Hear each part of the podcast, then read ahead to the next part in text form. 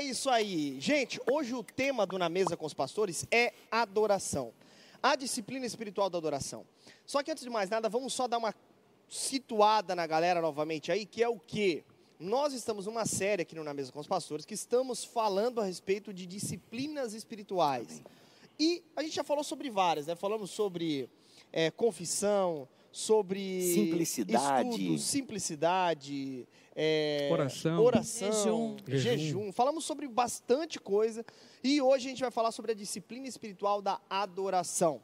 Que é uma disciplina externa, né? Exterior. Ele faz a- o, o que nós estamos usando, o livro do, divisão, né? do Richard Foster, Celebração da Disciplina, um clássico né, Uhum. de, da, das disciplinas espirituais. E ele faz duas divisões, né? As disciplinas interiores e as disciplinas exteriores. E interessante que a adoração está lá catalogada nas exteriores. exteriores. Uhum. Mas e aí, o que é uma disciplina espiritual? Para que serve? Onde vivem? O que comem?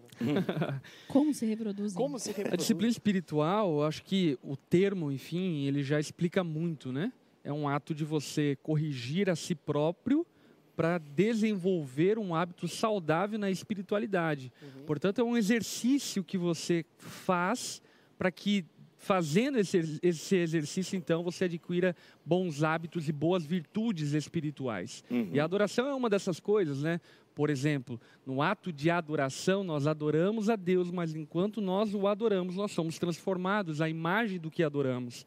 Aquilo que o apóstolo Paulo vai dizer lá em 1 Coríntios, por exemplo, da contemplação da face de Cristo como um ato de adoração e de devoção a Cristo, nos transforma segundo a sua imagem. Portanto, as disciplinas espirituais têm muito a ver com isso, tem a ver com ferramentas que Deus nos proporcionou e que a própria humanidade desenvolveu para que possamos disciplinar a nossa vida de tal maneira que desenvolvamos boas virtudes, bons princípios e bons valores espirituais. Sim, e temos que falar de disciplinas espirituais, afinal, somos indisciplinados É, por muito natureza. Muito bom. Então, o termo disciplina, ela vem justamente dessa ideia de que nós somos discípulos de Cristo, e John Stott vai dizer que ser discípulo de Cristo é estar debaixo da disciplina de, De. Jesus, é seguir a Jesus. E seguir a Jesus, ter fé em Jesus, significa obedecer e conhecer Jesus, conhecer a Deus. Que é uma coisa que a gente já falou em vários na mesa aqui, já que estamos sintetizando. Aquele que me ama obedece. Né? Aquele que me ama obedece. Então, a ideia é primeiro conhecer a Deus, porque eu só vou obedecê-lo se conhecer.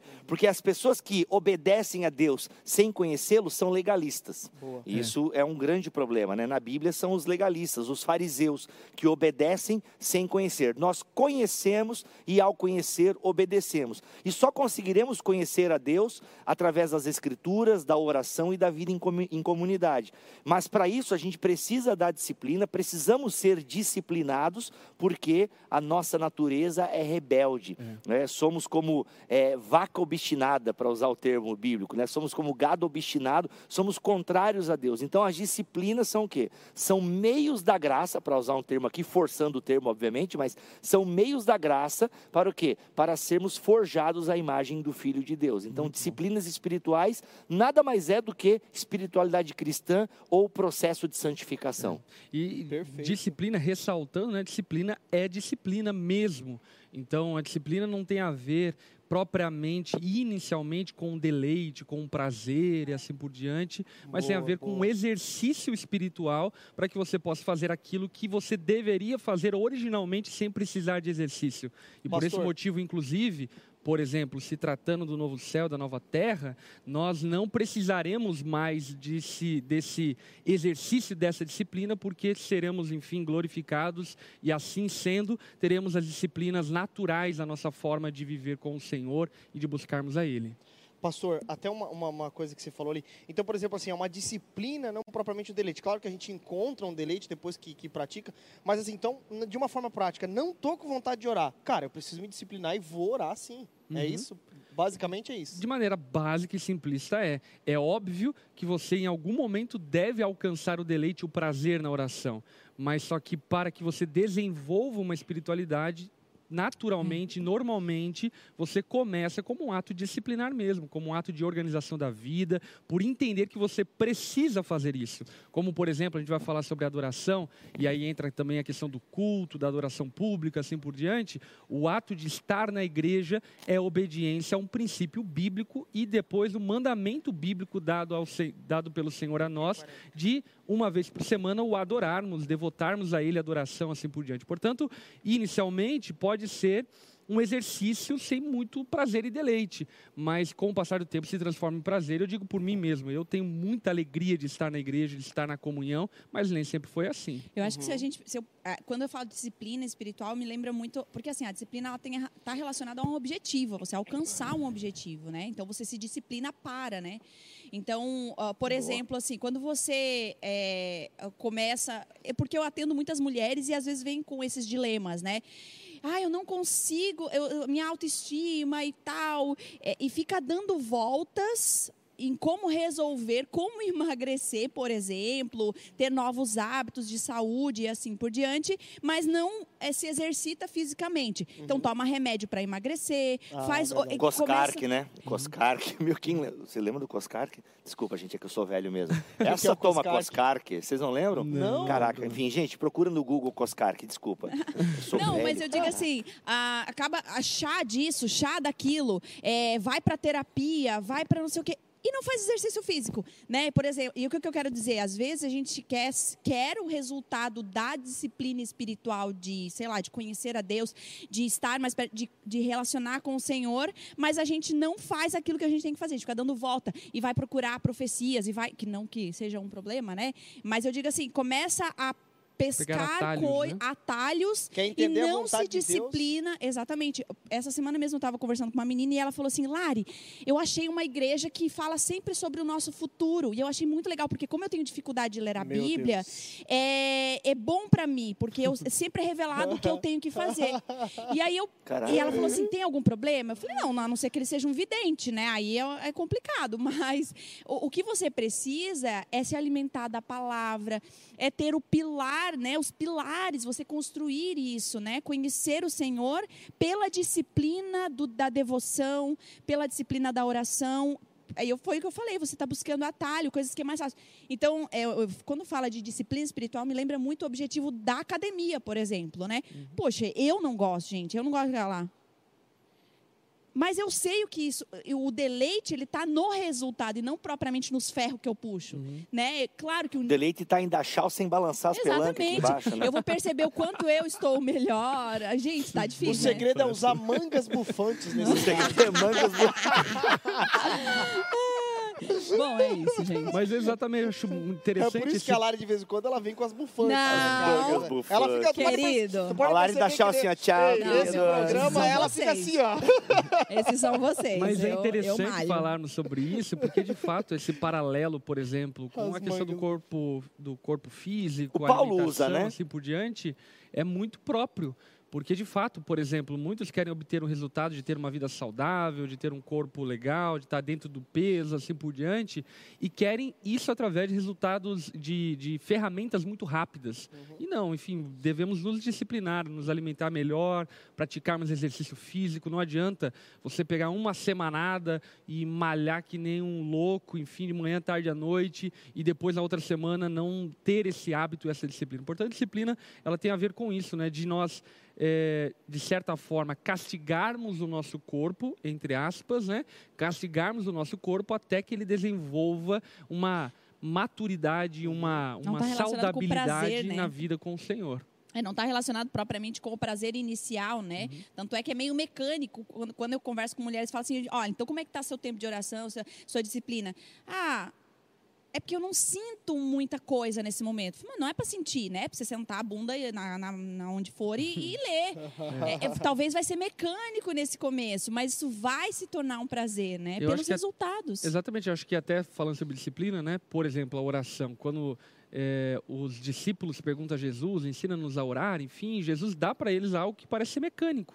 Né? A oração do Pai Nosso. Quando orarem, orem assim. Uhum. Entretanto, na medida em que você vai mergulhando, inclusive falamos sobre isso na disciplina da oração, você vai mergulhando no modelo de oração dado por Jesus, meu irmão, é um deleite, é mas- riquíssimo espiritualmente, emocionalmente, aquilo que é contemplado na oração do Pai Nosso. Mas começa com uma disciplina mecânica. Sim, e às vezes, Perfeito. pastor Lipão, começa mecânico, aí depois você aprofunda né, a- a- os Uhum. temas da oração do Pai Nosso, você vai desenvolvendo o hábito da oração, e vai chegar momentos na vida que você vai estar seco e que o que- o que lhe resta é de novo a oração do Pai Nosso. Exatamente. né? Então, mas independente esteja seco, esteja transbordando, tá ali. Entende? Você não faz porque lhe dá prazer, ou você não faz porque. ah, não, você faz porque você sabe que é bom e que você longe né, da videira, você longe da, da, da raiz, não, como é que é que Jesus fala? Que nós estamos ligados nele, né? Então, se a gente está ligado nele, né, Da Oliveira. da verdadeira. Oliveira, João 15 lá, que eu estou esquecendo a referência agora. Mas se a gente está ligado nele, cara, Na videira. na videira. A gente não precisa estar toda hora sentindo. Por quê? Porque isso é uma. Inclusive, está muito ligado ao tema da adoração, né? Se criou muita ideia. Não, É. precisamos de uma atmosfera da Tudo a adoração. gente quer sentir, né? Tudo, então, aí virou uma coisa muito É. epidérmica, sensorial. E não, cara, não quer ter uma vida com Deus, não é toda hora estar sentindo a presença de Boa, Deus boa. de maneira, né? sabe, e o frio na barriga. Não, pode ter isso no momento de adoração coletiva no culto público, claro que pode acontecer, mas isso não é, não é isso que é adoração, não é isso que é sentir a presença de Deus. Porque a gente criou muito o que eu chamo de alucinógenos litúrgicos. Sabe, se, se criou no movimento de adoração moderno, muito esses alucinógenos litúrgicos. Então, Vamos entrar na adoração? vamos, eu- vamos entrar na Esse adoração. era o gancho. Eu tava aqui Já estava dando gancho, pra levantando a bola para chutar. Então vamos lá. Hoje a disciplina espiritual então é a disciplina da adoração. Bibo, pode completar tua frase aí. A gente criou essa coisa muito sensorial, isso gerou uma confusão na mente das pessoas sobre o que é adoração. Sim, É então, para desfazer bem as confusões, eh, na cabeça de muitas pessoas, adoração é um momento do culto. Uhum. A gente criou muito essa linguagem de que ah, vamos ter um momento de adoração. A gente vai começar um GP, vamos ter um momento de adoração antes. E o que é ter um momento de adoração? É um louvor. Uhum. Gente, isso não está errado, em última análise. Não está errado, né? Ter os momentos de louvor e adoração no culto público. Agora, e aí para isso se cria uma série de alucinógenos litúrgicos, né? Aqui, por exemplo, as próprias luzes, fumaça, isso tudo podem ser ferramentas utilizadas, mas a gente precisa ter cuidado para que elas não virem alucinógenos litúrgicos, no sentido que, pô, se não tem a luz, se não tem a fumaça, né, aquela luz que é, é- é milimetricamente calculada com a batida da bateria e tal, então se cria um espetáculo e sempre tem que ter isso. Ou as próprias músicas, né, que vão criando uma série de repetições e tal, que cria o ambiente. A gente tem que tomar muito cuidado que isso não é errado em si. Não é Mas errado não em é si. o que define adoração. Mas não é o que define adoração, esse é o ponto. Não é errado em si e a gente não pode tornar adoração isso. Não, adoração transcende a ideia de um culto público e transcende a ideia de um momento litúrgico. E aqui, para me estender um pouco mais a minha fala, quando a gente pensa em liturgia, na maioria da cabeça das pessoas, liturgia é a organização do culto, seja ela de maneira mais tradicional, seja ela de maneira mais carismática. Agora, liturgia está para além do culto público. Por quê? Liturgia está o quê? Na vida. A nossa vida é cultica. Então, em última análise, eu não tenho um momento de adoração com a igreja no horário do culto. Não, a minha vida é uma adoração. A minha vida é cultica. Sabe? Então, assim, o culto nunca acaba. Sabe? E aí a gente vai explorar um pouco mais aqui, João 4, né? Onde se adora? É no monte? É aqui em Jerusalém? É em Samaria? Onde que é o templo da adoração? Não, o templo da adoração é em Jesus, É. porque Jesus agora é o templo. Sim. Entende? Então, onde se adora? Se adora em Jesus. E, e onde é o templo? É a boa criação de Deus. E o culto público, então, ele passa a ser esse ambiente de expressão de adoração. Boa. É como se fosse um ambiente onde nós entregamos o resultado de uma vida de adoração. Por esse motivo, por exemplo, uma vida vazio de culto durante a semana torna o culto ineficaz, insuficiente. Porque não tem o que entregar a Deus como eh, resultado da adoração dela no trabalho, na vida secular e assim por diante. Portanto, o- o culto público, ele é esse ambiente onde nós entregamos a Deus como se fosse a colheita de uma vida de semeadura de adoração cultivo. na nossa semana. É o exatamente. culto do É, cultivo. culto e cultivo tem a mesma raiz. Né? A, a- a palavra trabalho Culto, está muito cultivo ligado. e cultura. culto, cultivo e cultura. Isso tudo o que, que é? É o mandato cultural. É, é- a- tudo que nós produzimos, a nossa vida inteira, ela produz adoração a Deus. E E aí, é claro, ah, mas então por que, que tem um momento de louvor no culto? Por que, que tem um momento de adoração e tal?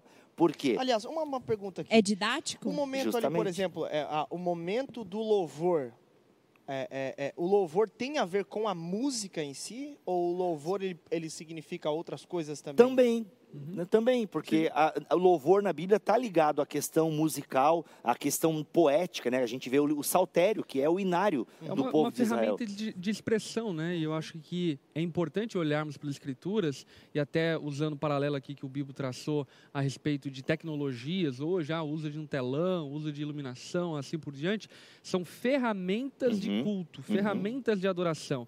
O problema não são as ferramentas, o problema é quando as ferramentas se tornam objeto de adoração. Uhum.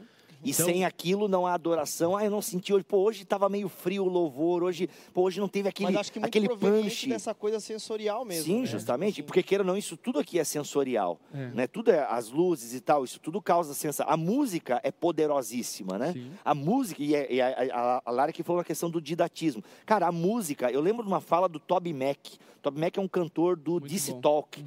E, cara, ele falou uma coisa num documentário que eu assisti que a música leva as palavras onde elas não conseguem ir sozinhas. Uhum. E isso é maravilhoso que o Toby Mac fala. Pô, lembrei disso agora, pô, tem uns 10 anos, mas é justamente isso. Eita, então, glória eita, revelação agora. Mas é verdade, eu creio que foi o Espírito que revelou mesmo. Uhum. Que lembrou, né? No sentido de que, cara, a música ela é poderosa nesse sentido. Todos nós aqui já choramos ouvindo uma música. É. E não só música cristã. Eu já chorei ouvindo até é, músicas não cristãs, mas, cara, que falam da vida. Eu- acho até que eu chorei cantando Trembala. Quero confessar meu pecado aqui. É. Elas são sensoriais. né? É, por quê? Porque a música é sensorial e Aham. não tem nenhum problema em nós usarmos as questões sensoriais. Afinal, o nosso, a- o nosso eu, e o nosso eu é corpo e espírito, por assim dizer, o nosso eu que é composto, que é um ser integral, não tem problema eu usar a luz, eu usar o próprio teclado e a música para tocar a sensibilidade das pessoas. O problema é quando isso vira o quê? A isca, vira a ferramenta e ela tem um propósito que já não é mais adorar a Deus, mas não, hoje nós vamos fazer essa galera chorar. E, o, e o oposto também é verdadeiro, né? Que é o tradicionalismo frio Que nega que isso. nega Uhum, a perfeito. sensitividade, a sensorialidade humana, né? Uhum, Eu lembrei daquele Cavando Cisternas do, Aham, do, do Steve Furt. que ele fala. Tem um momento da pregação lá que ele fala assim: que eles mandam chamar o arpista, né? É, ele queria falar alguma coisa, Uhum. na- é, e ele cita isso, né? Ele falou alguma coisa, lá não lembro, ele começou a falar umas frases de efeito sem som. E aí ele fala, ah, agora eu quero mostrar para vocês o que que, por que que, acho que era Davi, né? Por que, É. que Davi manda então chamar é, alguém que tocasse? Porque olha a diferença que faz. Aí ele falou as mesmas frases de efeito com alguém tocando. Aí ele fala pro tecladista assim: Eu quero que tu toque a, a música mais emocionante que tu tiver na, na tua cabeça. E aí ele começa a tocar e tal, e o, o Steve começa a falar as mesmas frases e tal. Meu, só faltou a galera É, subir nas paredes, é porque loucura. muda tudo. Sim, não, vou dar um exemplo. O pastor Valmor, pastor da Assembleia de Deus, que faleceu aqui em Joinville. Eu estava no enterro dele. E, cara, obviamente uma comoção e tal, um grande homem de Deus que partia para a glória e tal. E eu tava lá, só que eu não tava chorando ainda. Mano, o, de repente o irmão que tava fazendo lá o fundo, digamos, o fundo do momento ali, ele começou a tocar a trilha sonora do Pearl Harbor. Mano, eu comecei a chorar. Nossa, velho. Porque aquela música do Pearl Harbor, logo depois do ataque, ela é muito assim, tipo, ela vai fundo. Cara, aí eu, eu comecei a ouvir a música, aí mesclou os sentimentos e tudo e tal. Aí, mano, é, ele tocou tudo. Acho que quando acabou o repertório cristão, o bicho começou a tocar se- é, trilha sonora de filme, né? Ô, Mas- mas a minha, a, a- minha mãe, quando a gente começava a cantar nas viagens, por exemplo, a, a, música, a minha mãe chamou de música de velório, né? Mais perto. Ah, total. Titanic, irmão. Titanic. O Titanic, cara, a gente começava todo mundo chorar dentro do carro. E eu lembro de um dia que nós estávamos indo pro enterro do meu avô. Para Meu, meu avô tinha... o meu avô tinha falecido. E, e- e nós íamos, e- e estávamos Tá, indo amor, pra lá. para, chato. E estávamos indo pra lá. Gostou da música daí? Essa música aí. fala, conta a história. Indo pra lá. E a história é séria, né, cara? Do meu avô que morreu. E daí nós indo pro, pro, pro meu. Pro... A galera não respeita, Não cara. respeita a dor, o choro, setembro amarelo que nada aqui nessa bancada. não. Tudo hipocrisia aquele papo do Eu começo lá. falando do meu, minha bipolaridade, eu tô amarrando na cama. Que isso? Não, gente, não lá, tem, Gisele. que, tem que. Mas nós indo pro enterro do meu avô, depois de um tempo e cantando essa música, todos nós dentro do carro indo pro enterro do meu avô. É, cantando essa música e depois nós engatamos naquela outra música. Irei eu pra linda cidade, Jesus me dará um lugar com os crentes de todas as idades, ali hei de morar. Nossa, cara, Nossa. essa É, aí música vai. é... Não, a música é poderosa, entende? A música é Não, poderosa. cara, essa música é- E, então, assim, Não, eu... Eu, o pagode gospel. Não, eu... Parece, né? Não Cara, é, é, é algo assim surreal. Cara. Então, só para finalizar essa ideia. Então, a música é um, um momento importantíssimo, tanto do culto público, quanto da vida privada, quanto dos grupos pequenos. Ela faz parte. Jesus cantava, né? E cantando o hino partiram. Super comum a música estar presente na espiritualidade É judaico-cristã. E eu ela é não uma. passo um dia da minha vida sem cantar, por exemplo. É. E, e eu acho que um ponto instante. bem importante, talvez até o mais inicial de tudo, né, é nós destacarmos o fato de que fomos criados para adoração a Deus, não necessariamente para cantarmos, cantar e, e fazer música. Enfim, O Nárnia é uma surge do. expressão, né? Desculpa, tu falou de cantar e que fomos criados, eu lembrei de Nárnia. Aslan cria Nárnia cantando. É. pô. Inclusive, Gênesis é uma poesia. Quando Deus te desejou, brincadeira. Misericórdia. Cara, Não, mas- aqui a gente não é assim, ó, a gente não perde o amigo, mas perde a piada. A gente não, perde o amigo, mas não perde a música. É, enfim, ou perde a audiência. Não, mas continua o Lipão, que o Lipão tá tocando no, no, no, no- no nervo, pilar, no, no pilar. nervo Não, o pastor ele Nervo tá falando coisa ciático. séria, entendeu? É, desculpa, a gente tá muito Mas a zoeiro. Questão simples é qual, né? É, a finalidade da vida humana e da criação de Deus é a adoração a Deus. Por, por exemplo, a própria Confissão de Westminster fala a respeito disso, que foi conhecido historicamente como o propósito da criação, que é o fim principal do homem é glorificar a Deus e gozá-lo para sempre, adorá-lo para sempre. Portanto, nós compreendemos como, em última análise, finalidade, a adoração como sendo o motivo da criação.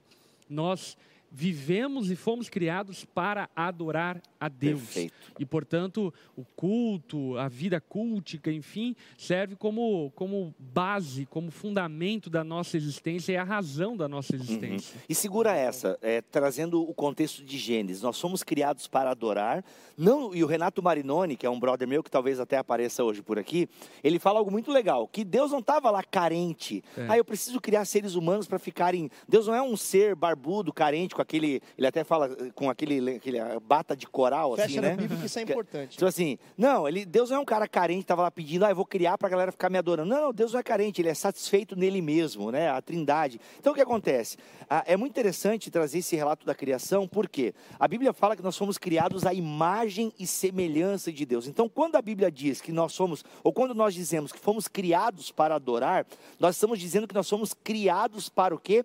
Resplandecer. Fomos criados para o quê? Refletir nós refletimos aquilo que adoramos. Então, o que é ser imagem e semelhança de Deus? É ser um representante de Deus na terra. É eu contemplar o Criador, e hoje eu consigo fazer isso por causa de Cristo. Então, eu contemplo o Pai por meio de Cristo, que é o nosso mediador, e eu reflito o Pai. Isso é adoração, biblicamente falando. Tanto é que a Bíblia vai falar que ador- quando eu não estou adorando a Deus, ou seja, quando eu não estou vivendo a plenitude da imago Dei, ou seja, a plenitude do ser imagem e semelhança de Deus, eu estou adorando outro ídolo. E eu me torno semelhante àquilo que adoro. Salmo 115, Salmo 136, por aí vai. O que, que significa dizer que eu me torno aquilo que adoro? Eu me torno aquilo que afeta a minha vida. Eu me torno aquilo pelo qual eu queimo a minha vida. Eu me torno aquilo, ou seja, o Iago fala no livro dele agora, o lançamento da Thomas Nelson Brasil, né, no Alvorecer dos Deuses. Olhe para o seu propósito de vida e você descobrirá o seu Deus. Ou seja, quando eu não estou adorando a Deus, quando eu não estou buscando o Pai, quando eu não estou adorando em espírito e verdade, quando eu não estou buscando o reino dos céus em primeiro lugar, então eu estou buscando outra coisa. E eu começo a me tornar semelhante àquilo que eu adoro. O Salmo 115 vai falar, né, que tem olho, mas não vê, tem boca, mas não fala, ou seja, eu me torno oco. né? É, Olha só. correndo em idolatria, né? Uhum. Antes da gente chamar o Alessandro Vilas Boas, que já está pronto, já está tudo pronto lá ao vivo, né, galera? Já está tudo pronto. Antes da gente responder, é, de chamar ele, aliás, eu só quero que a gente entre só numa questão seguinte, tá, tá- né, Alessandra? A galera dormiu lá atrás. né? Obrigado, gente. O Ó, Alessandro- bibotalco.com, podcast de qualidade. Mas assim, ó, antes a gente chamar até o Alê, vamos fazer o seguinte: eu quero perguntar sobre aquele texto em que o pai procura ado- adoradores João que 4, o adoram em, em espírito e em verdade. E aí, quem são esses adoradores que o pai procura? Quem são esses que o adoram em espírito e em verdade?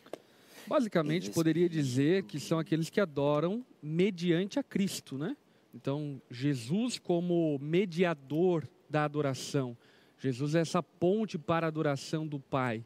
E sendo assim, é muito importante salientarmos que não existe verdadeira adoração sem a mediação de Cristo e sem a intercessão do Espírito Santo. A verdadeira adoração flui através da mediação vicária de Cristo, o sacrifício expiatório dele, e a, a intermediação do Espírito Santo, que nos leva, então, a adorarmos ao Pai de maneira correta, de maneira coerente, de maneira aceitável. Uhum. E aí, repetindo o que eu já disse, a ideia de adorar em espírito e verdade, dentro do contexto da conversa que Jesus está tendo com aquela mulher, é que não há mais um local físico É. específico para a adoração. O mundo agora se torna o palco do louvor e da adoração a Deus. Por isso que ser imagem e semelhança de Deus é onde tiver um ser humano, ali tem um representante de Deus, ou seja, ali Deus está sendo adorado. E o D.A. Carson fala, inclusive, gente, foca aqui em mim, produção, se puder. Ah, quero muito indicar esse livro aqui.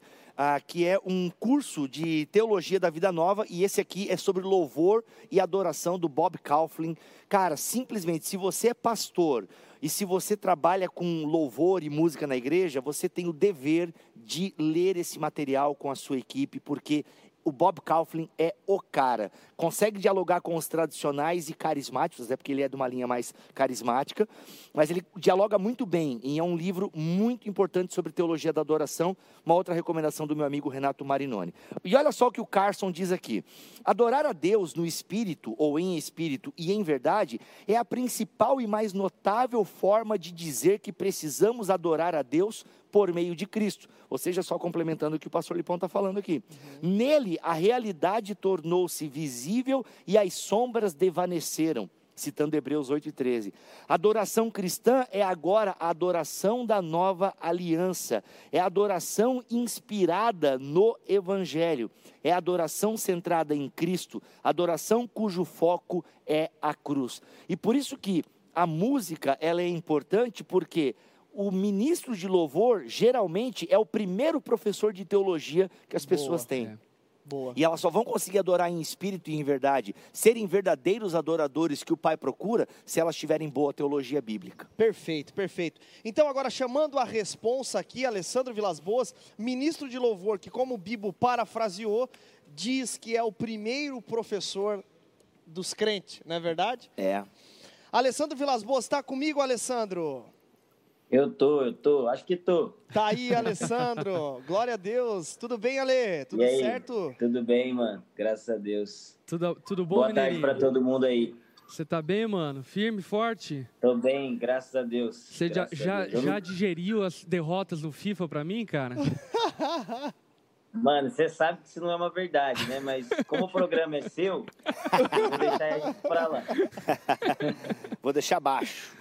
Cara, ele dava um banho em todo mundo, até sair o teu story goleando ele, velho. Essa que é a verdade. Mas Deus há de fazer a vingança no tempo de- devido. Alessandro, deixa eu te falar. A primeira pergunta que eu quero fazer pra ti é: qual é o som quando Deus desce na terra? Essa é piada clássica. Cara, você sabe que essa é uma piada, mas eu sempre respondo, as pessoas ficam um pouco decepcionadas, né? Porque eu, a, a, a imagem que se cria de mim é que eu levito e falo em línguas o dia inteiro, né? Mas, não é? Não, mas não é? No Twitter parece isso.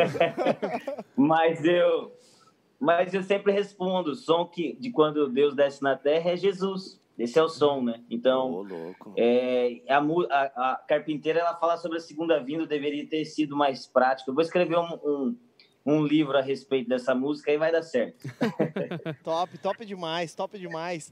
Alessandro, deixa eu te falar. O Bibo ele- falou a respeito do ministro de adoração sempre ser esse professor, o primeiro professor de teologia, por assim dizer, do povo, da igreja, dos crentes. Quando você está criando suas músicas, é, é, possivelmente você tem essa ideia de que isso aconteça. O que, que você pensa na hora de, de, de criar as suas letras, de conduzir o povo? Como é que isso acontece, cara? Cara, no meu caso, as, as músicas que até hoje são mais cantadas na igreja, elas fluíram de um, de um tempo que eu nunca imaginei que eu ia ter o tamanho de exposição que tive. Então, por exemplo, sei lá, é, Quero Conhecer Jesus, Deixe Queimar, Carpinteiro, elas todas nasceram de um tempo muito é, meu é, com o Senhor. E elas tomaram uma proporção hoje de, sei lá, milhares e milhares de pessoas ouvindo. Então, eu não posso falar que nas primeiras canções eu tive tanto cuidado assim, mas nas minhas últimas canções, as canções que eu tenho escrito é, no atual momento, há, de uns dois, três anos para cá, eu tenho cuidado muito em, em ser é, o mais claro possível, porque o meu papel como líder de adoração, e qualquer líder de adoração, na verdade, é que a gente tem que promover, sim, algum tipo de, de, de questionamento, algum tipo do cara parar para pensar no que, ele, no que ele crê ou não, mas a gente não pode deixar muito vago. E eu acho que eu, que eu de alguma maneira, nesse, nesse aspecto, eu posso estar errado nas minhas primeiras composições. E hoje, é, eu entendendo melhor a minha posição, o tamanho que tudo se tornou, eu tenho tomado mais cuidado. No entanto, tem uma coisa que eu é, sempre fiz na minha vida e continuo fazendo, que é uh, a minha porção, o espírito de revelação e sabedoria é, que revela Cristo em sua, pleno, em sua plenitude, ela, ele se manifesta em porções diferentes, segundo Romanos 12, segundo Efésios 4. Então, existe uma porção do que eu carrego uhum. que eu faço questão de, de, de, de, passar isso nas minhas canções, porque da mesma maneira que um pregador ele se destaca porque ele ensina ou, ou, ou fala de uma maneira única, eu creio que o líder de adoração e o compositor é, precisa também fazer isso. Ele tem que ser fiel ao que sempre foi dito. Então, o nosso papel é cantar o que sempre foi cantado, mas com um frescor de que do agora, né? Então é o que eu tento fazer, é o que eu tento fazer. E, e a, a, música tem muito disso, né, Ale? E acho que essa é uma das virtudes, enfim, que você carrega como adorador e como compositor, de conseguir cantar aquilo que as pessoas estão cantando sem saber que estão cantando. Elas Sim. ouvem, enfim, uma canção e se identificam com aquela canção, seja uma canção que ressalta a dor, seja uma canção que ressalta o aleluiamento interno, aquela concepção de adorar a Deus, enfim, mas elas mesmas não têm essas palavras. E aí então a composição vem em casa com essas palavras que ela queria falar para Deus, mas não estava traduzido em forma de canção. Eu queria é, perguntar para você uma coisa que eu acho que é bem pertinente, porque muitos conhecem você, Ale, como o adorador, o músico, o cantor, enfim, mas você é pastor local, é, pastor de igreja, Sim. e a adoração é uma ferramenta, enfim, imprescindível para o culto público, para o momento de adoração da igreja e assim por diante. E como pastor, como que você enxerga a adoração dentro da igreja? Qual é o valor da adoração e qual é a sua inquietação e preocupação é, sobre a adoração dentro da reunião da igreja? Cara, muito bom. É, eu sou pastor da igreja One, né? não sei quem conhece, mas é, é, como, como eu ouvi vocês conversando, não quero chover no molhado, mas é exatamente isso. O fim da vida cristã é a adoração, né? É o que está em Efésios 1, que a gente foi salvo, predestinado para fim da, do louvor da sua glória. Então, é, é, a, o momento de louvor e adoração na igreja, ele precisa ser um reflexo é, da, da, da quantidade de ensinamento bíblico, a quantidade de vida cristã que as pessoas têm. Então, o, o momento de domingo, ele nos leva a um lugar mais profundo, mas ele também precisa ser um reflexo de um lugar profundo que já tem sido cavado Boa. durante a semana ou na vida de cada pessoa. Então, a, a, importância que eu vejo de um bom ministério de adoração, e por que, que eu falo isso entre aspas? Porque quando eu falo ministério de adoração, não estou falando de boas bandas, mas de, de homens e mulheres que têm como uh, fundamento e têm como papel levar a igreja a esse lugar de devoção, levar a igreja a esse lugar de conhecimento do Senhor, levar a igreja a esse lugar de, de, de, de contemplação e de se tornar como ele é. Então, o, o, um bom ministério de adoração, esse é o papel dele, na minha opinião, dentro de uma igreja local, e seja lá onde for. Então, cara, é, sem o ministério de adoração, em algum momento a, a palavra bíblica, né, a, a, pregação, ela vai se tornar maçante, ela vai se tornar, é, de certa maneira, não vai se tornar prática, porque o cara não vê o fim daquilo que ele está ouvindo. Né? Ele, ele, ele ouve, ouve, ouve, ouve, ouve, eu tenho que ser santo, tem que ser santo, tem que ser santo, mas ele, uh, sem a manifestação dessa santidade, é, seja lá em contemplação, seja lá numa manifestação mesmo da presença de Deus, ou seja lá é, levando isso, dando uma olhadinha nisso com, com, com devoção, o cara não consegue ver um fim nisso, né? O, o povo não consegue ver um fim nisso. Então, é, eu, eu enxergo a importância do Ministério de Adoração mais como entreter, é, bem mais do que entreter o povo durante 30, 40 minutos, mas é criar uma cultura de uh, contemplação a Deus e de devoção ao Senhor, onde a gente come, com, consegue tocar a raiz do porquê somos cristãos. Uhum.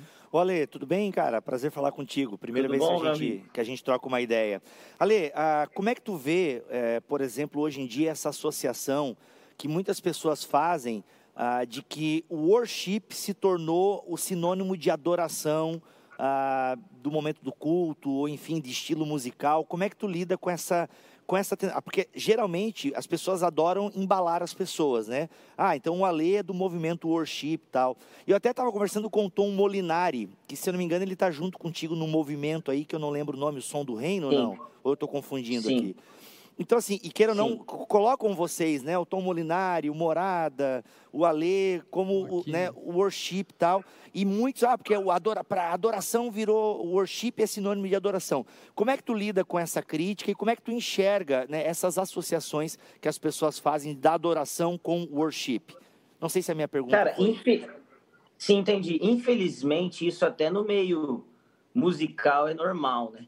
É, então, vamos supor, sei lá, eu não sei se eu vou ser muito chulo agora, mas Deus me perdoa.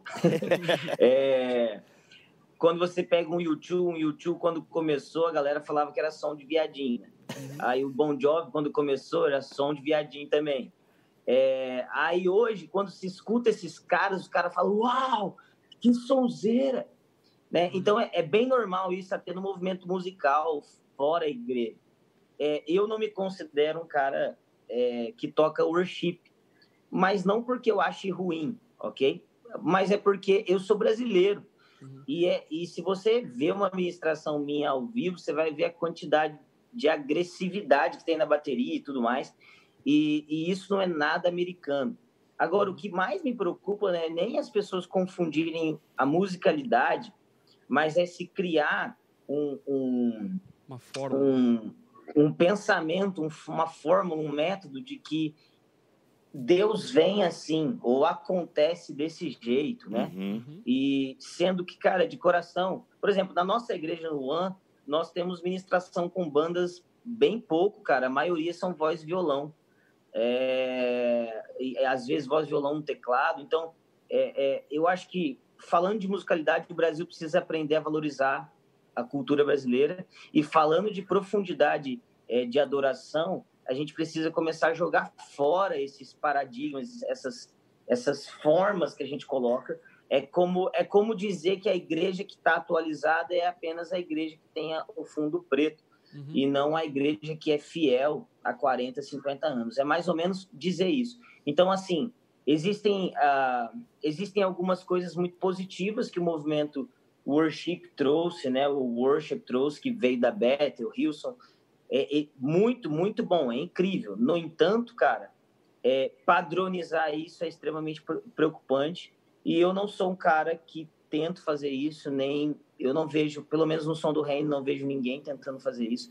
Agora, não existe outra maneira de resolver e curar isso do que ensinando. Uhum. Cara, eu sempre digo, a profundidade de uma igreja no movimento de adoração está é, 70% em, em, seus, em seus momentos fora da adoração, que é o que? Ensino bíblico, é, ora, é, oração conjunta, profundidade na, nas escrituras práticas, né? E não apenas o quanto eu sei, mas o quanto eu me torno do que sou, do que sei. Então, assim, é, não tem outro jeito de resolver isso a não ser ensinando. É fazer isso aqui. Uhum. A gente precisa falar, a gente precisa Boa. ensinar as pessoas. Mas isso é muito interessante falar, cara, porque de fato existe essa rotulação do worship, mas a gente não pode deixar de destacar que o worship ele fez tanto sucesso e se tornou tão positivo para a igreja por causa de alguns elementos que precisam ser contempladas na adoração congregacional.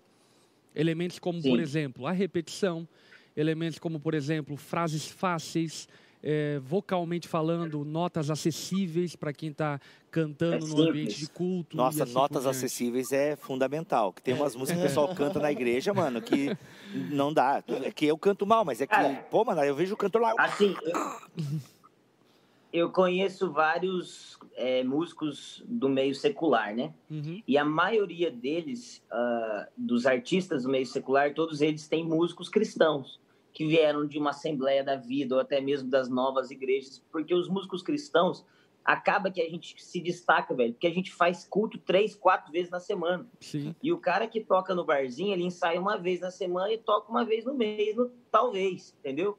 Então, os músicos cristãos são incríveis. Agora, é, existe uma, na minha opinião, uma burrice musical que quando você senta com grandes artistas não existe isso, é que música boa é música com muita nota. Uhum. E isso é, isso é, isso é, isso é um pouco tolo. E quando é, o- é o que o, é o que o Lipão falou. Quando você olha para o contexto de igreja, cara, é, num domingo, você não pode complicar muito. Faça bonito, faça técnico, faça o, o quanto melhor você puder fazer. Mas complicar, é, é, é, na minha opinião, é ter um erro, sabe? Uhum. Existem momentos específicos para você talvez fazer um show, uma apresentação no contexto igreja.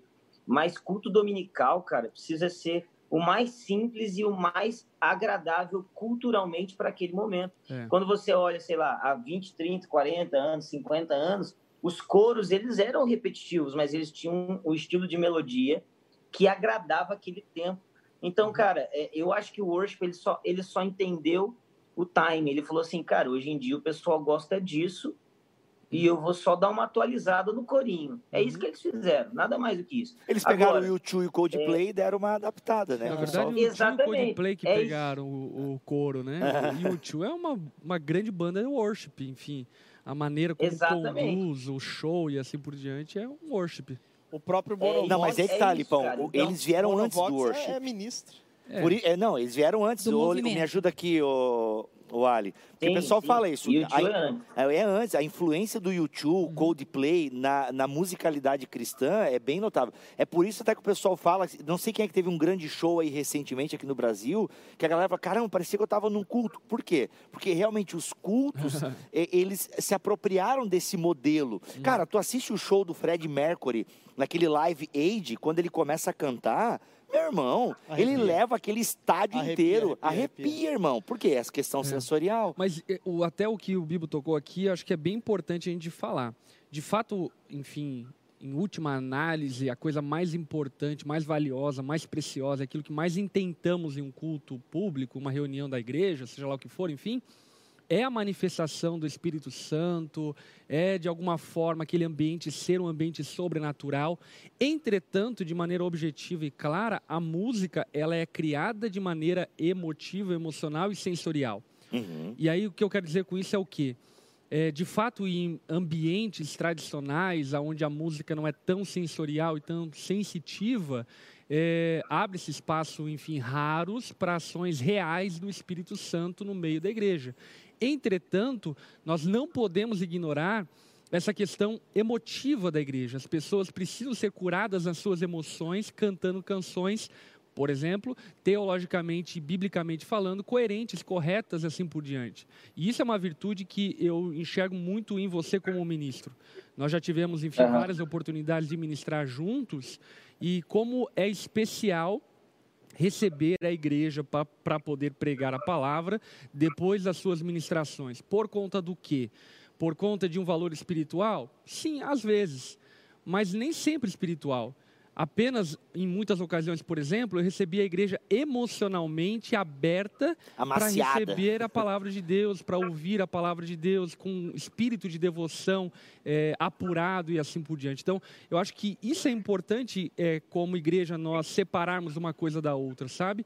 É, por que, que eu estou falando isso? Porque muitas pessoas julgam, ah, nem tudo aquilo que acontece, por exemplo, no movimento pentecostal, carismático, é espiritual. É verdade? É verdade. Nem tudo que acontece é espiritual. Muito é emocional. Agora, tem problema ser emocional? Não tem problema. Desde que dentro de um motivo, de uma de um sistema, de um ecossistema equilibrado, aonde não se faça confusões, enfim, com a palavra de Deus, assim por diante, não tem problema nenhum. Eu queria que você falasse um pouco sobre isso, né? Como que você enxerga como ministro de adoração essa responsabilidade que a própria musicalidade tem por si própria, que é tocar as emoções das pessoas, que é aguçar a sensorialidade delas, assim por diante. Sim, cara, isso é bem legal de ser dito, que tirando os, alguns excessos, a emoção de fato faz parte do culto e faz parte de, da vida cristã. A gente estava até falando do Setembro Amarelo, é, cara, é emocionalidade, é emoção. Então, assim, é, quando eu olho para um momento de adoração, como é que eu, como eu faço? Eu vou falar o jeito que eu faço, como que eu penso, né? Eu creio que a ação espiritual, o mover de Deus, ou a presença de Deus, ela, ela age em conjunto com, é, ela age em conjunto com também o, o, o, emocional sendo tocado. Essas duas coisas, elas podem muito bem agir juntos. Agora, como eu faço? Eu entendo onde eu tô. Cara, eu já ministrei em, em infinitas presbiterianas do Brasil, né? eu tenho, eu sou quase um presbiteriano, na verdade. Eu só não sou porque eu rodo. Mas os meus pais, eles, os meus pais, eles frequentam uma presbiteriana do Brasil e eu já já ministrei em várias. Eu já ministrei em várias assembleias, em vários lugares. E quando eu estou numa igreja, eu, eu, eu procuro entender, em primeiro lugar, o que Deus quer fazer ali. Em segundo lugar, o que Deus já faz ali. E em terceiro lugar, o que que esse povo é e, qual é a cultura deles, o que, que eles fazem. Então, de maneira nenhuma, eu tento vir enfiando um né? louvor ou uma coisa, goela abaixo das pessoas, mas eu tento ser cauteloso e cuidadoso com as emoções, com o culto deles, com, a, com o que Deus quer fazer. Então, isso requer um pouco de sensibilidade espiritual, mas também um pouco de sensibilidade humana, né? Você precisa se tornar humano para é, tocar as pessoas, né? Você precisa entender que se coloca no lugar das pessoas, é, entenda o contexto dela, entenda que às vezes o cara chegou com três, quatro filhos, um vomitou no carro, ele correu o dia inteiro, a esposa dele brigou com ele e tal, e eles chegam para adorar a Deus e você vai ficar lá orando em línguas 40 minutos e o cara não vai entender nada. É. Então, assim, é, embora eu, sério, cara, o meu foco é eu não faço apresentações. Eu acho que isso é um pouco que frustra as pessoas ao meu respeito. Cara, se você quer ouvir um bom CD, para você curtir uma boa música, não estou falando que eu faço uma música ruim, é, mas talvez eu não seja essa pessoa. A, a minha ênfase é eu quero levar as pessoas ao encontro com Deus. Mas muitas vezes esse encontro com Deus não se parece apenas com grandes manifestações poderosas de cura ou tudo mais, embora eu veja isso mas eh, se parece apenas com, as, com o aquietamento da alma, sabe? Hum. Onde a pessoa vai simplesmente olhar e falar assim, cara, você quer saber de uma coisa? Eu, eu quero eu quero crescer em Jesus, eu quero crescer no Evangelho, eu quero crescer na igreja, eu quero frutificar, eu quero ouvir o que esse cara vai pregar agora. Então, eu acho que uma das grandes virtudes de você fazer uma adoração, assim, um momento de louvor assim, é que você provoca fome espiritual nas pessoas. É, e isso tem muito poder, sabe? É, tudo bem, Ale? É o seguinte, queria, a gente já conversou algumas vezes sobre isso, né? E eu queria uh, trazer isso à tona aqui para gente. É, existe muito esse estigma, né? Uh, em alguns lugares, obviamente. Ah, se, se é determinado tipo de daquele momento, enfim, se levou a igreja a isso, então é raso ou é pobre uh, no que se diz respeito à Bíblia e assim por diante, né? É, e eu queria te fazer uma pergunta que é sobre a tua vida e você começou a falar sobre isso no início dessa, desse tempo que a gente está tendo agora, né? Sobre essa profundidade, essa, esse cuidado também, né? Mas eu queria saber de você, assim, particularmente, como que você se, se você tem essa vida de buscar entender na palavra, teologicamente, se você se preocupa com isso, de fato, ao escrever música, as, se você se preocupa com isso, porque, ah, como eu falei, esse estigma às vezes coloca, ah, então é, ministro de louvor que leva o pessoal para o chão, essa coisa toda, então, né, é tudo do, farinha do mesmo saco. E não é, né? Ah, não é porque até porque te, a gente te conhece, enfim. E eu queria saber de você, assim, como que é isso para você? Como que você se prepara? Se você tem esse cuidado, se você ensina sobre isso? Cara, eu, eu até porque eu sou um pastor local, não dá para eu ficar só fazendo chui cheio todo domingo. Né? Então, é, eu, eu, eu faço série, faço série de pregação, a gente tem a nossa, a nossa confissão de fé, a gente veio com bases presbiterianas, então eu estudo, eu, eu, eu gasto muito tempo em cima das escrituras, e eu não me considero um, um mestre ou um teólogo, porque essa não é a minha porção ao corpo de Cristo, simplesmente. Mas como eu sempre tenho dito, a, o mestre não é aquele que sabe muito, mas é aquele que sabe ensinar muito. Saber muito é dever do cristão. Então, é, quando eu, para mim, assim, Glória, até aproveitando, para mim, se eu pudesse numerar o maior, dois maiores erros dos ministérios de louvor no Brasil é, primeiro, rasos, são extremamente rasos. Cara, você, é, assim, não é me gabando, mas se você escutar talvez uma música minha, você fala assim, ah, esse moleque aí não sabe nada. Se você sentar comigo 40 minutos, você vai ver que você estava errado. Agora, é, é muito triste quando você é, vê os meninos fazendo uma boa adoração e quando você senta com eles não há vida bíblica nenhuma, e não só de leitura, mas de consistência. E o segundo erro para mim é a falta de aliança no corpo local.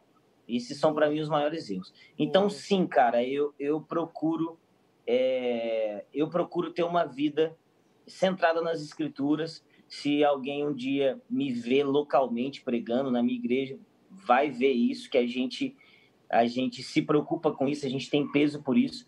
Agora, eu, existe uma coisa que é como eu disse, que eu não posso negar, que é o espírito de revelação, que muitas vezes também é, é, é banalizado, mas é algo das escrituras, é aquilo que traz vida, aquilo que parece que ah, não estava na Bíblia e o cara cantou e parece que apareceu na Bíblia.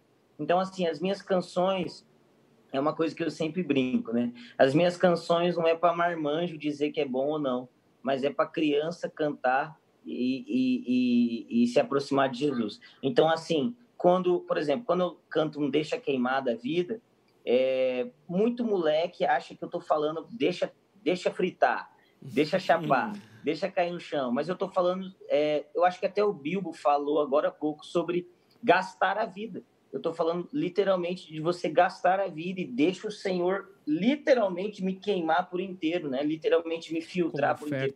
Então, assim, mesmo é porque como tem uma roupagem de devoção, Interpreta como tem difícil. uma roupagem, e como tem uma roupagem de devoção, como tem uma roupagem de espiritualidade, automaticamente as pessoas que são é, que têm um certo bloqueio é, julgam como raso, mas não é, não é porque está dando fruto, né?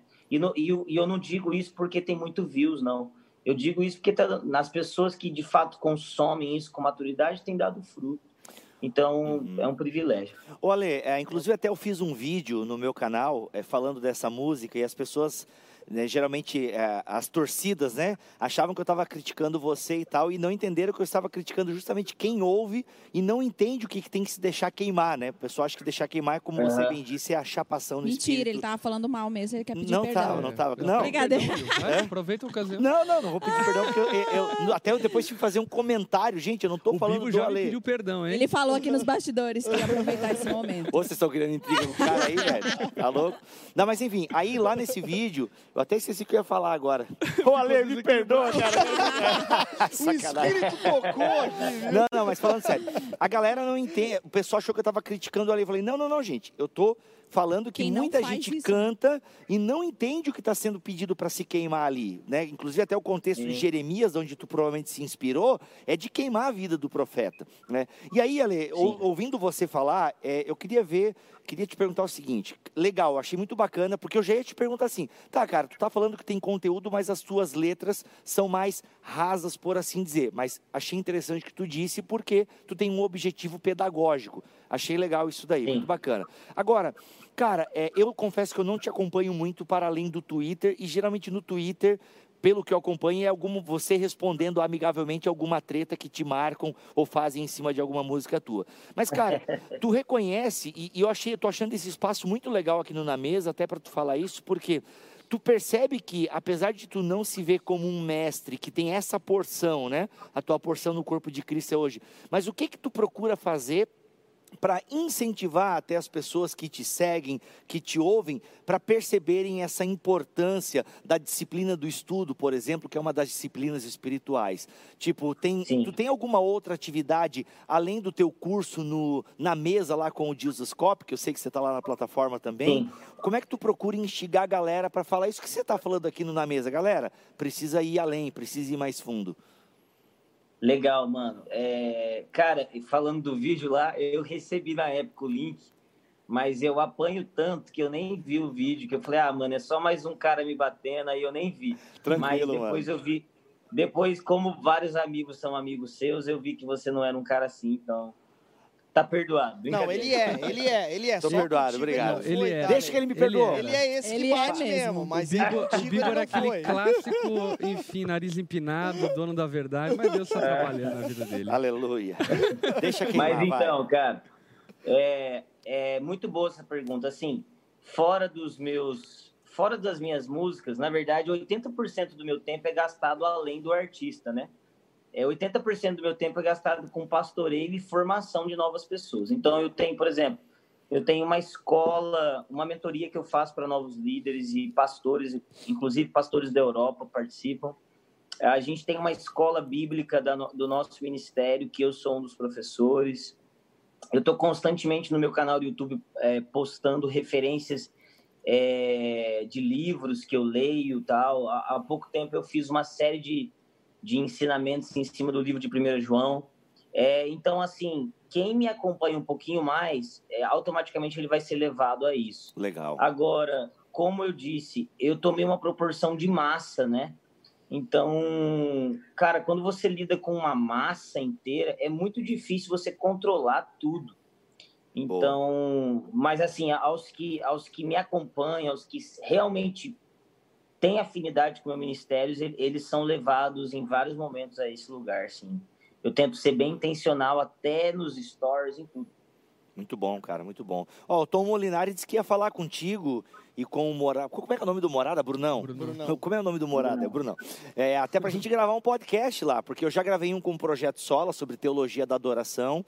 Aí vieram, pô, vocês Legal. falaram, vocês falaram do worship aí, mas não tinha nenhum cara do worship. E alguém falou isso, né? E aí até o, o, o Tom, o Tom Molinari ouve o, o Bibotalk, e acho que ele é a ou mais a esposa, não lembro.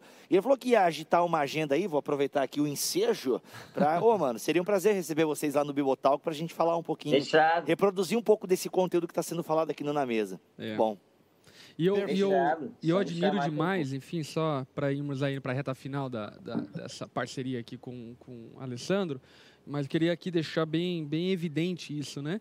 Eu admiro demais você como adorador, é, pra, para mim, enfim, nessa escola nova de adoradores que estão surgindo no Brasil, você é um dos caras que eu mais enxergo seriedade, responsabilidade, justamente por causa da tua aliança local e da tua seriedade ao enxergar a adoração.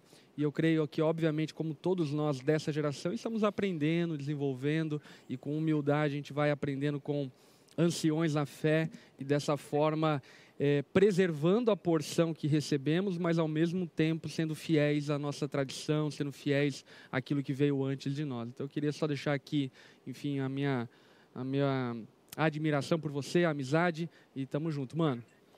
Tamo Lari, junto, meu pergunta- amigo. Tem alguma pergunta do público aí pro Alessandro Vilas Ah, eles perguntaram bastante sobre a diferença de louvor e worship e foram falando algumas coisas, mas eu acho que o Ale respondeu bem. A única Uhum. pergunta que ficou para trás, eu não sei se vocês querem que ele responda, é sobre Não, o acho que vamos pegar esse gancho aí do Sobre o louvor equi- e adoração. equi- equibalo? equi- ah, não, não vamos falar de equibalo. equibalo, não, É brincadeira. que eu acho que eu sei por que eles estão perguntando, mas não Né, sei porque se vocês equibalo foi, até onde, eu, até onde eu acompanhei, foi a última treta envolvendo É, não o sei Ali. se vale foi... a pena ele responder sobre o equibalo, ou vocês querem que Não, ele... ele que decide. É, você que Mas, decide. ô, ô, Ali, antes de tu responder do equibalo, caso tu queira, é, o pessoal faz muito essa distinção de louvor e adoração, né? O louvor é mais agitado e a adoração é mais para maciar o povo, doido, o pregador. né? Tu enxerga essa, como é que tu lida com, tu, tu, tu faz uma diferenciação ou para ti louvor e adoração são a mesma coisa ou tu faz alguma outra distinção diferente, né, de louvor e adoração? Cara, é, assim, é até bobo ficar voltando nessas coisas. Mas adoração é o que já foi dito. Adoração não é o momento da música, não é o momento da poesia, não é o momento da arte. Adoração é a vida cristã. O fim da vida cristã é a adoração a Deus. Boa. Então, quando eu me torno um melhor homem, quando eu cuido melhor da minha saúde, quando eu sou fiel à minha esposa, quando eu, eu, eu, eu lavo o meu carro porque eu sou cuidadoso com as coisas que o Senhor me deu, eu sou um adorador. É, eu entendo o louvor é, como ah, Ale, a só, parte... só uma coisa, o louvor seria a trilha sonora de tudo isso. Até eu estava acompanhando o, o, o, a, a- o Rodolfo Abrantes, não sei se foi no Danilo Gentili ou no Bial, alguma coisa assim, e ele... O fa- Danilo Gentili. É, Danilo Gentili perguntaram para ele sobre essa coisa dele ter se convertido, não cantar mais aquele tipo de música, aquele música, aquela música é do demônio, é não sei o quê. Ele falou: não, quando eu tava lá na, naquela banda, eu, o- o- a minha vida era aquilo, o fundo musical da minha vida era aquilo. Então, quando eu me converti, o fim pelo qual eu vivo é outro, naturalmente o fundo musical da minha vida também precisa mudar. Ó, Né? Gostei. Basicamente, Mano, Rodolfo, o Rodolfo é o cara das respostas simples mais profundas que tem. verdade. É verdade. Cara, mas é bem isso. Então, o louvor é a externalização, é o momento prático da minha adoração. É, mas ele, de maneira nenhuma, tem que ser mais profundo do que a minha adoração. Ele é só uma, ele só representa a minha adoração. Então, é, provérbio diz que a mulher, é, a mulher sábia, ela é digna de ser louvada, né? Uhum. Então, isso é, isso é, isso é louvar. Eu, eu, putz, eu amo uma coisa, poxa, eu estou né? louvando essa coisa. Então, é, é externalização, mas a, é, de fato é- ela é só uma vertente de levarmos ao, a verdadeira adoração. E por isso que o louvor sem adoração é vazio, né? É só palavras lançadas ao vento, né?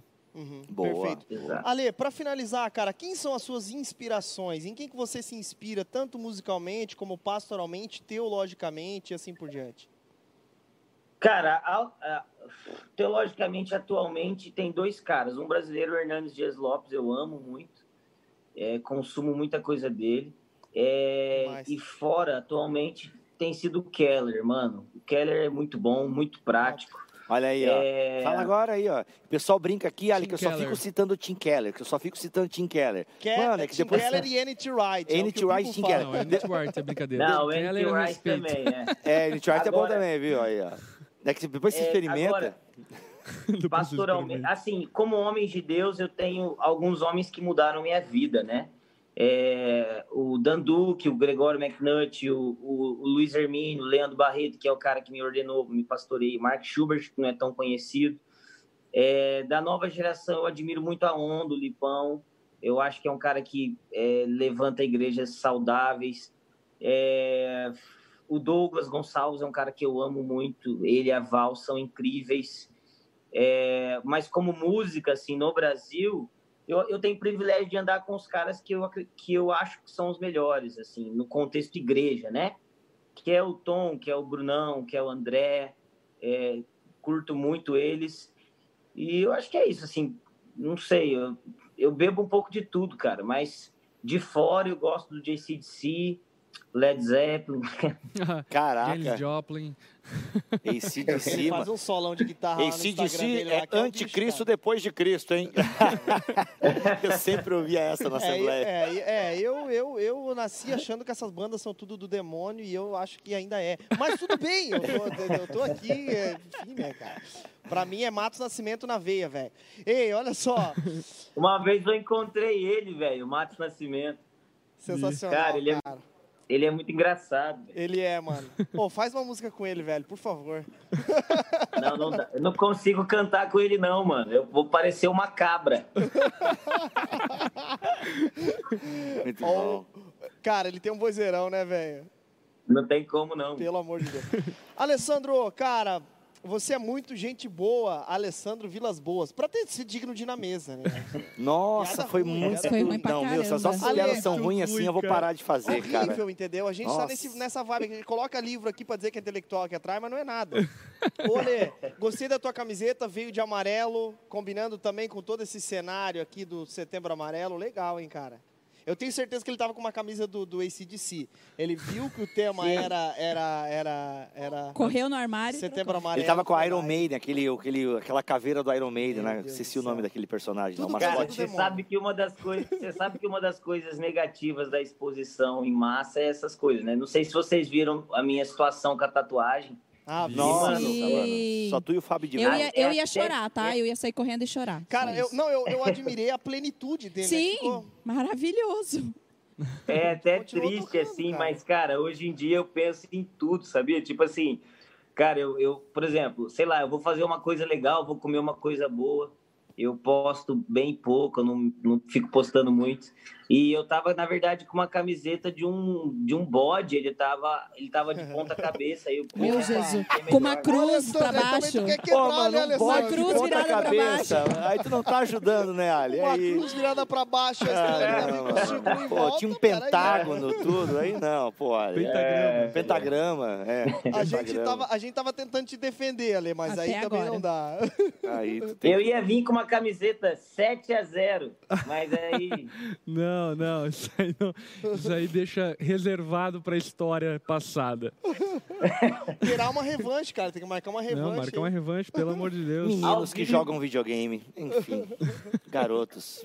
Gente, ele não vai responder que bala, é porque a galera tá aqui só fala isso. Ah, e Alessandro, tu quer se falar querem sobre... que eu fale, eu posso falar, posso Fala falar. aí, posso Ale. falar. Mas explica a treta, Cara, ô, dentro- ô, ô, Ali, porque assim, ó, a minha esposa, por exemplo, tá assistindo na mesa, ela não faz nem ideia de que treta é essa. Então acho que é bom tu ambientar a treta, porque É porque Ah, tá, vamos beleza. concordar que essas tretas, cara, aí eu digo já dando também uma exortada no povo cristão, né? Essas tretas elas são inventadas para ganhar plataforma, visibilidade, assim por diante. Porque quando eu ouvi Equibalo, falei, ok, música legal, enfim. É, não vi nenhum desvio teológico, obviamente que ali se tem uma escatologia é, diferenciada, assim por diante, mas, enfim, é, não vi grandes problemas, a não ser a crítica que fizeram lá da repetição, assim por diante, que... ah, É questão uma de gosto musical daí, é. Enfim, mas fala aí, fala aí. Cara, é, não, eu tô com o Lipão, o Lipão também é um cara muito presente nas redes, então ele sabe como é que é. Cara, a galera levanta algumas coisas a fim de, de, de crescer na rabeta, né?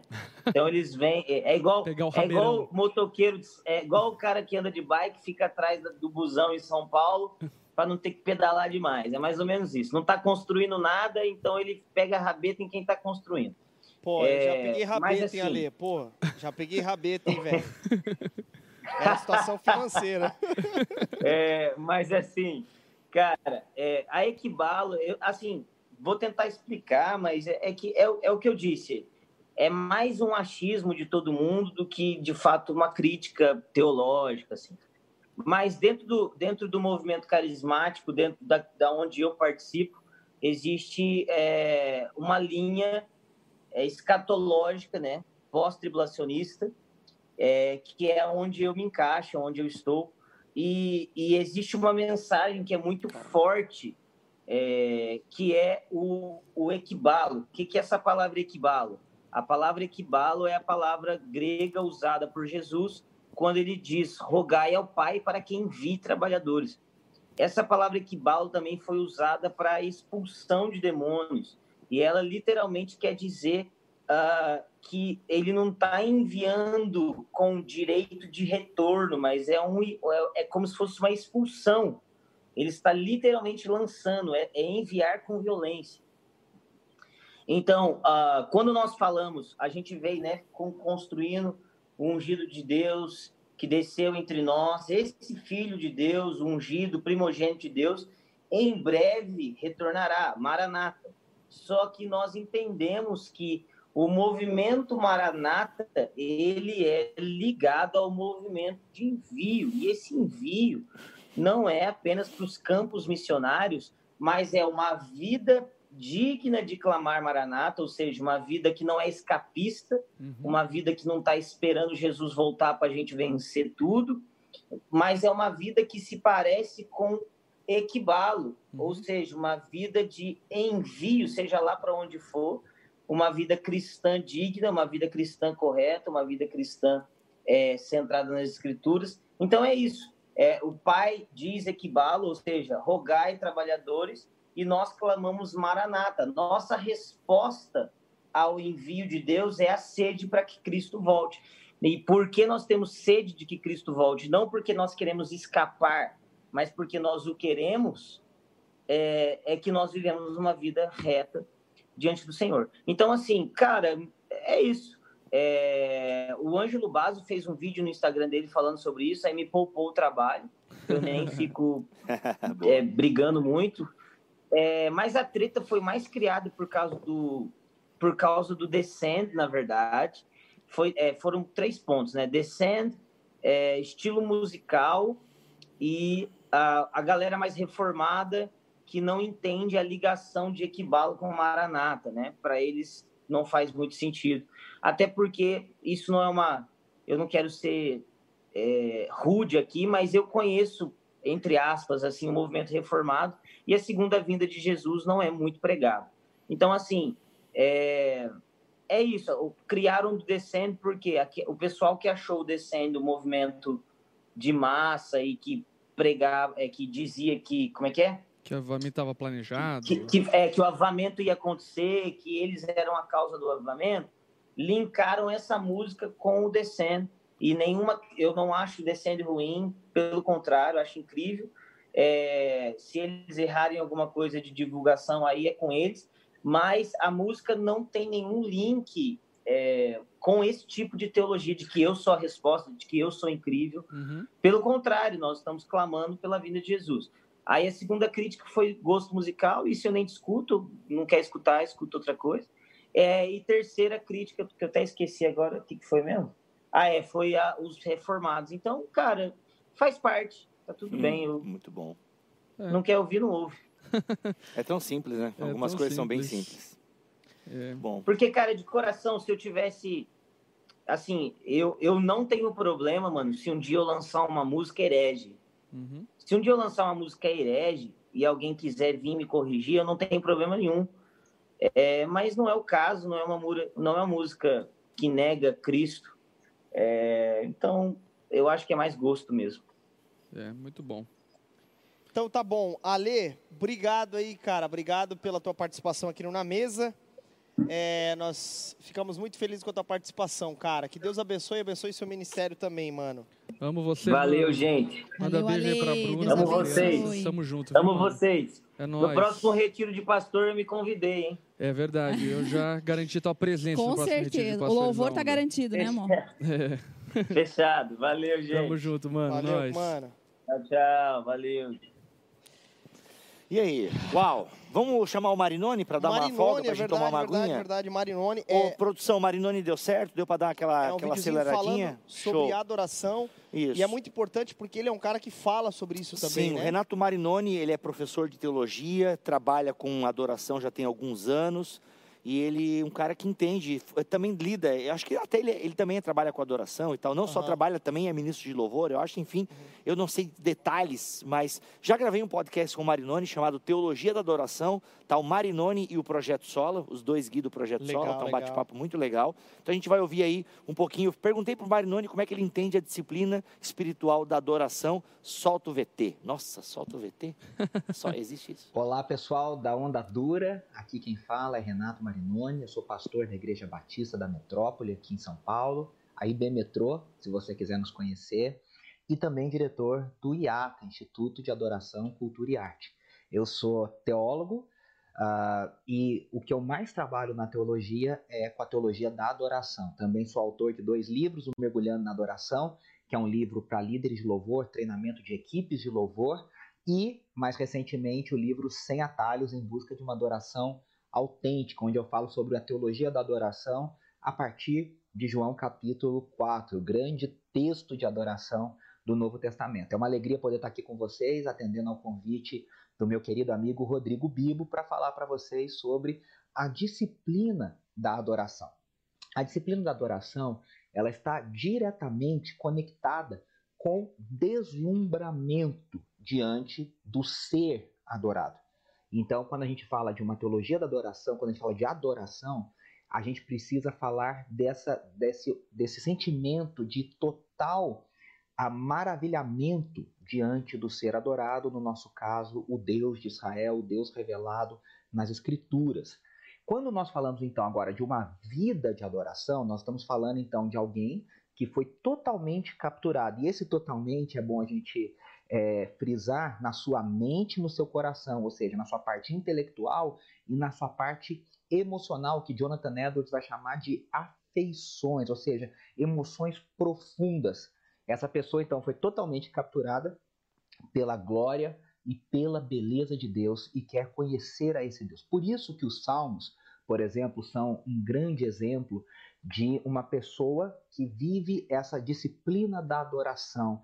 E essa pessoa é uma pessoa completamente capturada pela beleza e pela glória de Deus. Os céus proclamam a glória de Deus, diz o salmo. A minha alma tem sede de ti como a corça anseia, ela quer desesperadamente águas, águas vivas. Ou seja, os salmistas, né, Davi, os filhos de Coré, os filhos de Asaf, nos ensinam esse sentimento de maravilhamento diante da beleza e da glória de Deus. Parece que é o mesmo sentimento dos remidos nas cenas de Apocalipse 4, 5, Apocalipse 19, ah, quando os remidos estão diante do Cordeiro de Deus, dizendo só tu és digno de receber toda a glória e todo o louvor. Na igreja brasileira, a gente tem dois extremos que não são muito legais.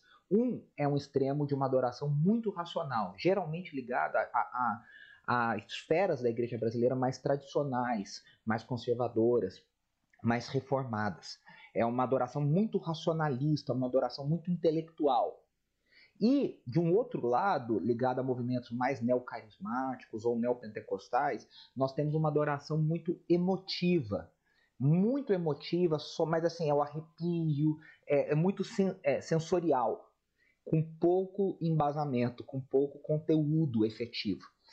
O James Smith, que é um autor maravilhoso que ah, vocês já devem ter ouvido falar nessas conversas maravilhosas aqui, um autor profundo que todos nós devemos conhecer. Ele diz que nós precisamos amar para conhecer. Isso é algo que parece simples, mas na verdade é muito revolucionário.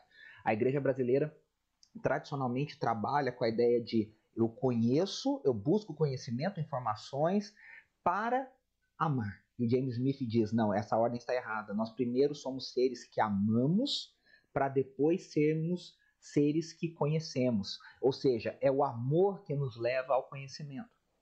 Jesus disse em João capítulo 4 para a mulher samaritana que não existe adoração sem conhecimento. A adoração ela é uma resposta ao conhecimento de Deus. Mas esse conhecimento de Deus não é necessariamente ter informações teológicas e doutrinárias sobre Deus, dogmáticas sobre Deus. Colocando de uma forma, a gente diria que a doxologia, a adoração, essa, essa, esse senso de uh, prostração, de quebrantamento diante da glória de Deus. A doxologia deve preceder a dogmática, ou seja, o conhecimento dogmático das doutrinas. Para a gente terminar esse breve recado meu, a adoração tem a capacidade de nos transformar no objeto adorado. Quem diz isso bastante é um teólogo, claro, a Bíblia diz isso, mas quem tem trabalhado isso uh, de forma mais consistente é um teólogo chamado J.K. Bill no seu livro Você se torna aquilo que adora. E ele nos mostra que a adoração tem essa capacidade. A Bíblia revela que a adoração tem essa capacidade. O adorador se transforma paulatinamente, passo a passo, à imagem do ser adorado. E, ela, e a adoração tem a capacidade de orientar o nosso coração. Coração aqui, nossos desejos, a nossa vontade, os nossos hábitos, em direção a um, a esse ser adorado e, o que está conectado com ele, ou seja, uma ideia de uma vida feliz. Isso também é o James Smith no seu livro Você é aquilo que ama ou no Desejando o Reino, na trilogia da, da, da liturgias culturais, Desejando, Imaginando o Reino e Aguardando o Rei. Ou seja, todos nós temos um ideal de boa vida, do que é uma vida feliz, seja ser rico, ser muito inteligente, reconhecido pelos seus títulos acadêmicos, ser ter muito poder ou ter muito prazer na vida, né, uma busca hedonista. Mas todos nós temos um ideal do que é ser feliz. E o cristão deveria ser a pessoa que tem a ideal que o reino de Deus na terra, a vontade de Deus feita na terra, deveria ser o nosso alvo. Como a gente atinge? Com práticas de adoração, com práticas litúrgicas. Agora preste atenção, sejam elas cristãs ou sejam elas seculares. Todos nós somos seres adoradores. O ser humano é um ser adorador, o ser humano é um ser que pratica adoração, seja ao Deus verdadeiro revelado nas Escrituras, em Israel e na igreja, em Jesus Cristo, o ápice da sua revelação, ou adorando a outros deuses, a falsos ídolos, ídolos que prometem nos dar poder, dinheiro, prazer, influência e tantos outros ídolos que estão aí na nossa sociedade pós-moderna. A adoração cristã congregacional, no culto congregacional nesses tempos de pandemia, né? A gente ficou tanto tempo, agora algumas igrejas retomando pouco a pouco, com cuidados, com restrições, mas a adoração congregacional tem esse poder de purificar o nosso coração, de reorientar para que a gente deseje coisas verdadeiramente santas, verdadeiramente de Deus, para que a gente tenha em nós os desejos de Deus, os valores do reino. Porque nós somos bombardeados com rituais de adoração que não são do reino de Deus, que querem nos levar a buscar outros ideais de vida que não são os ideais de vida de Deus. E às vezes essas coisas nos seduzem. Nós somos seduzidos por marcas, nós somos seduzidos por redes sociais, nós somos seduzidos por números, nós somos seduzidos por recursos na nossa conta corrente ou na nossa conta poupança. Quando, na verdade, a disciplina da adoração ao Deus verdadeiro nos leva a sermos completamente seduzidos, no bom sentido aqui, capturados para pela glória de Deus. E aí sim, a gente passa a viver para a glória de Deus. Espero que essa reflexão abençoe você. Mais uma vez, um grande prazer estar com você. Deus abençoe e até uma próxima oportunidade. Glória a Deus, muito Obrigado, bom. hein? Top, Obrigado, Renato bom. Marinoni, pela colaboração. E até Muito pegando bom. o gancho no que ele estava falando, eu quero fazer aqui uma leitura breve de um artigo do John Piper a respeito de adoração, que eu acho bem válido nessa altura do campeonato, para que caminhemos aí para a reta final. John Piper diz o seguinte: a essência interior da adoração é conhecer a Deus verdadeiramente e então responder com o coração a esse reconhecimento, valorizando a Deus, considerando-o como valioso, estimá-lo, deleitar-se nele, estar satisfeito com Deus sobre todas as coisas terrenas.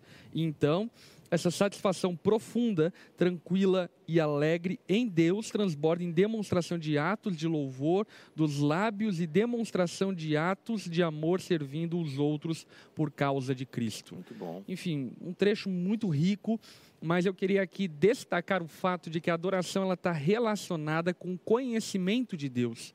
Até eu estava um tempo pregando um, um seguinte texto, não vou me lembrar qual que era, mas eu abordei o assunto da adoração e falando a respeito das, da adoração dos anjos e os anciãos na presença da sala do trono lá da visão de João em Apocalipse capítulo 4 e é muito interessante porque na medida em que eles contemplam o cordeiro sentado no trono, o leão sentado no trono, então eles respondem em adoração. Portanto, o que a gente precisa também compreender é que a adoração ela está relacionada com o conhecimento efetivo de quem Deus é.